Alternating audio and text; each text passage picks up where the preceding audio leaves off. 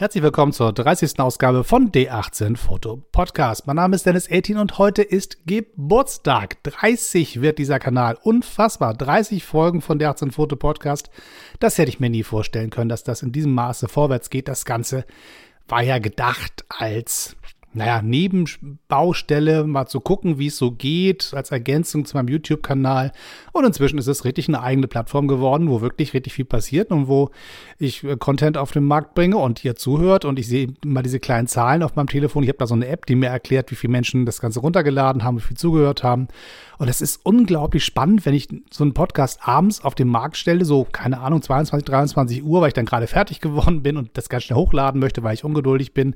Und am nächsten Morgen wache ich auf und da haben mal eben 60 Leute zugehört. 60 Menschen, die ich im Prinzip wahrscheinlich gar nicht persönlich kenne und äh, die sich die Zeit genommen haben, mir zuzuhören und das mitten in der Nacht das ist schon irgendwie ziemlich cool, muss ich sagen. Das heißt, irgendwie lasst ihr mich in eure, keine Ahnung, Schlafzimmer, Wohnzimmer, wo immer ihr mir zuhört. Das ist echt klasse. Oder seid halt alle irgendwie Schlafwandler und lauft draußen auf der Straße rum mit Knöpfen in den Ohren und einer Kamera um den Hals auf der Suche nach dem besten Motiv von äh, was auch immer ihr da draußen fotografiert. Ich freue mich jedenfalls riesig, dass ich dabei sein darf und dass ihr dabei seid bei diesem Podcast Abenteuer, was ich hier begonnen habe vor einiger Zeit und dass wir immer noch dabei sind und kontinuierlich immer schön weiter produzieren.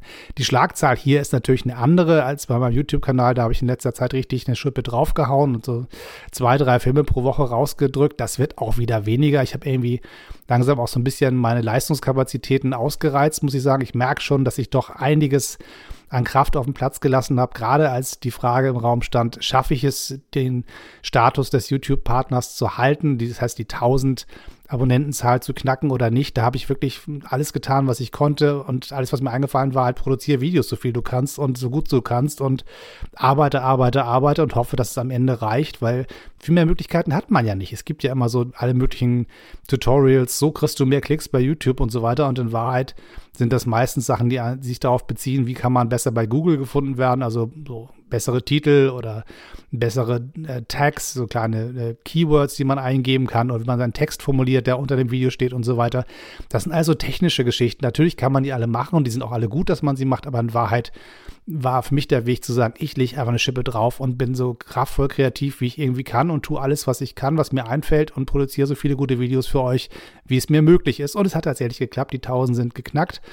Und ähm, ich habe echt gemerkt, das war richtig ein Stück Arbeit. Ist ja nicht so, dass ich den ganzen Tag hier zu Hause sitze und für, für YouTube oder bei meinem Podcast was produziere. Ich habe ja auch einen richtigen Job und muss das in meiner Freizeit machen, mache das dann äh, zu später Stunde nachts oder am Wochenende oder auf dem Nachhauseweg von der Arbeit im Park mit meinem Handy oder wie auch immer. Das heißt, ich bin halt ständig dabei, irgendwie nebenbei irgendwas zu produzieren. Einfach da einfach was mir einmal macht mir riesen Spaß. Das ist ein Prozess, der mir richtig Laune bereitet, der mich kreativ fordert, der mir richtig viel gibt. Ähm, neben all den Kommentaren und, und, Klicks und Likes, die man so kriegen kann im Netz, hat es auch ganz viel damit zu tun, einfach zu sehen, was man da selber schafft. Also es gibt vorher das Video nicht und nachdem ich mir Mühe gegeben habe, gibt es das. Das heißt, das Erlebnis, was jeder Kreative hat, dass es irgendein kleines Stückchen mehr auf der Welt gibt, weil man selber angepackt hat. Das ist schon das, was die eigentliche Belohnung ist. Und deswegen hat es mir auch so irre viel Spaß gemacht, Anfang des Jahres so richtig reinzuhauen beim Thema Film produzieren. Deswegen ist hier der Podcast ein bisschen runtergefahren worden, damit, also ich habe versucht, so ein bis zweimal im Monat am Markt zu sein, damit ihr ein bisschen auch kontinuierlich äh, mit mir dabei sein könnt und es nicht so sporadisch halt nur wieder in einem Feed auftaucht. Aber jetzt versuche ich so ein bisschen den Rhythmus wieder hinzukriegen, dass Video und ähm, Audio so einigermaßen sich ausgleichen. Sicherlich mit ein bisschen Schwerpunkt auf dem Video, gar keine Frage. Aber dieses Medium hier gefällt mir unglaublich gut. Es macht mir irre Spaß, es zu produzieren. Es macht mir auch Spaß, Podcasts zu hören. Häufig sogar mehr als Videos zu gucken. Das ist irgendwie für mich so ein Medium, was genau meins ist. Also ich habe schon in der Schulzeit, wenn ich irgendwie nicht gut lernen konnte für eine Hausarbeit, mir die Sachen auf Band gesprochen und dann mir in meinem Walkman quasi die Sachen äh, vorlesen lassen, während ich äh, Fahrrad gefahren bin oder spazieren gegangen bin oder irgendwo hin musste habe ich mir quasi dann äh, den Kopfhörer erklären lassen, wie das so ist mit der Mathematik oder der Bio Biologie oder was auch immer.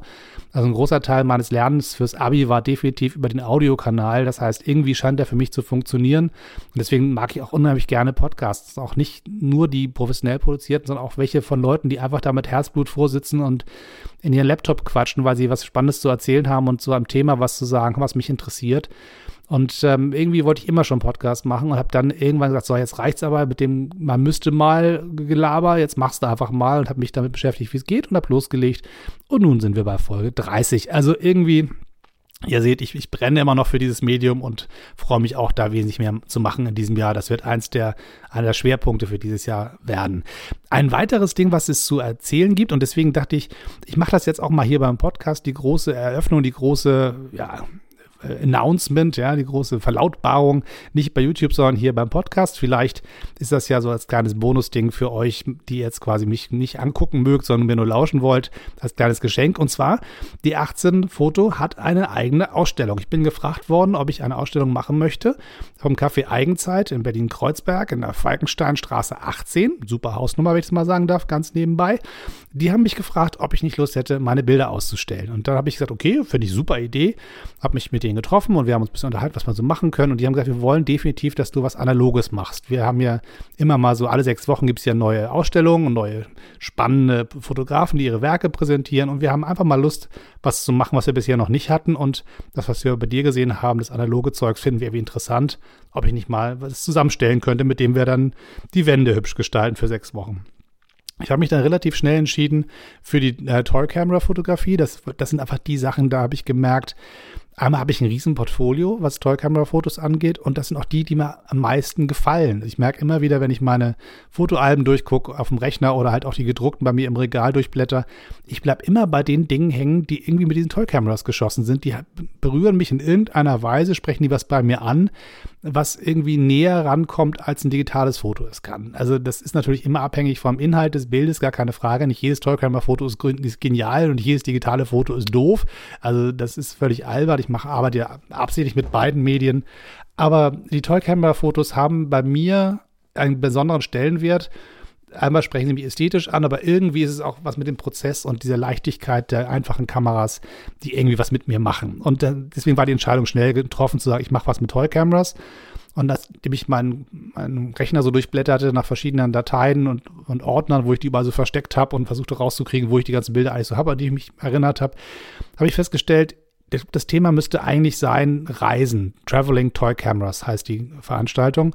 Und weil ich die Toy Cameras immer mit dabei hatte, wo immer ich äh, auf der Welt unterwegs war, in New York, in London, an der Westküste der Vereinigten Staaten, überall, wo ich sozusagen irgendwie hingekommen bin, habe ich immer auch klar eine Digitalkamera dabei gehabt und so, aber es waren immer die Holger-Fotos, die Diana-Fotos oder die Vivita Ultra Wide und Slim Bilder, die am Ende bei mir wirklich als, guck mal, so sah dein Urlaub aus oder so sah deine Reise aus, hängen geblieben sind.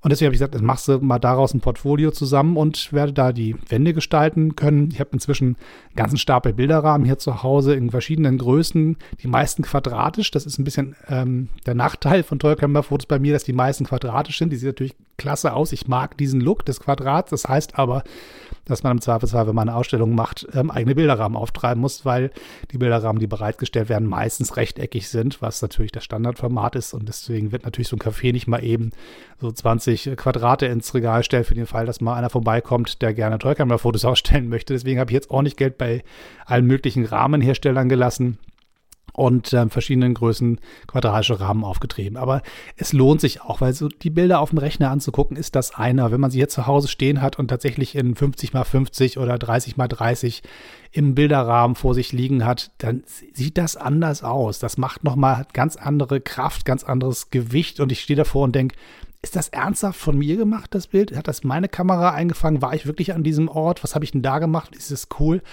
Und das ist eine Belohnung, die man nicht hat, wenn man die, die Sachen auf dem Rechner anguckt. Das ist irgendwie, äh, man findet die Sachen cool, man findet sie interessant, man vergibt sich selbst quasi ein Like, so wie man das bei anderen Bildern bei Instagram zum Beispiel auch macht, nach dem Motto gefällt mir und dann scrolle ich weiter. Aber wenn die Dinger mal tatsächlich gedruckt von der äh, Druckerei nach Hause geliefert werden, noch aufgerollt in der Pappröhre, dann faltet man die auf und guckt sich die an und sagt, boah, ist das groß, das Bild und tatsächlich gestochen scharf an der richtigen Stelle und andere Stellen sind unscharf. Dann gibt es die Vignetten, die auf einmal in groß ganz anders wirken als in klein. Also es ist schon, ich merke, wie begeistert ich denn von der eigenen Arbeit auch bin, was irgendwie richtig cool ist, wenn man sozusagen sich das anguckt mit einem gewissen Abstand, auch zeitlich. Das sind ja Sachen, die sind ja relativ alt teilweise schon.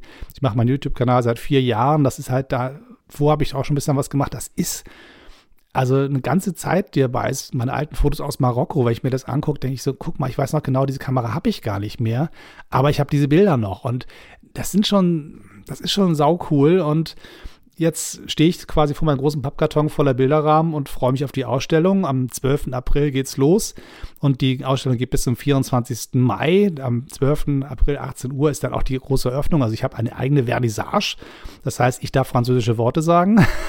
und ähm, das heißt, da stehen dann irgendwelche Menschen, die man eingeladen hat, hoffentlich, wenn da welche kommen und gucken sich meine Bilder an, hören sich von mir ein bisschen an, was ich zu den Bildern zu sagen habe, hören sich ein bisschen was an von der äh, von den Aussteller, also von der Organisation her, von vom Café Eigenzeit, die dann sagen, deswegen haben wir den 18 eingeladen und deswegen freuen wir uns, dass ihr hier seid. Also all diese ganzen zeremoniellen Sachen, die dazugehören zu so einer Ausstellung, ist ja ein feierlicher Moment, wenn man die Bilder dann an der Wand hält, die Tür aufmacht und die Gäste kommen rein und es gibt ein Getränk und ein paar Kerzen sind an und so.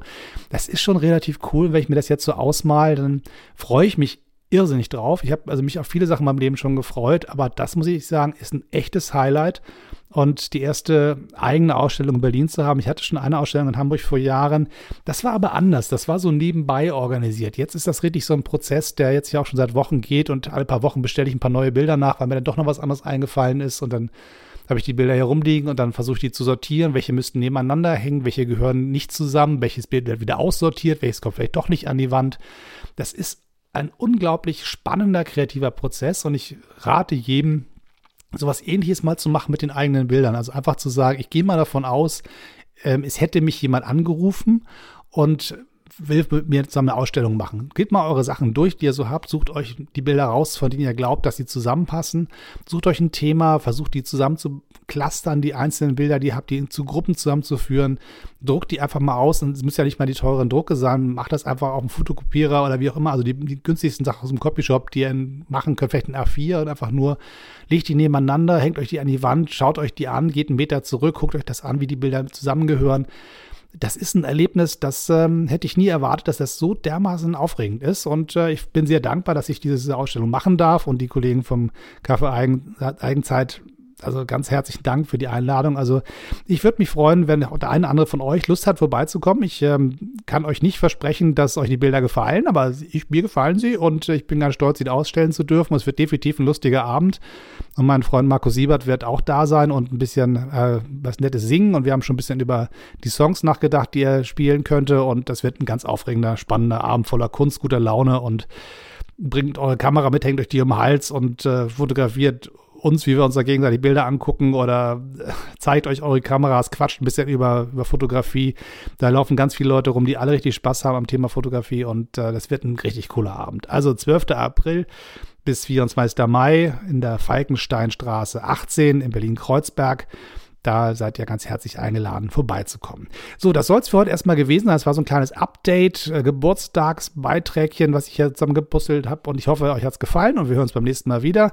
Euch bei Facebook unter D18 Foto auf meiner Homepage www.d18-foto.com surft mal vorbei bei YouTube und klickt auf den Abonnier-Button, falls ihr es noch nicht getan habt. Bis zum nächsten Mal. Tschüss und immer schön weiterknipsen.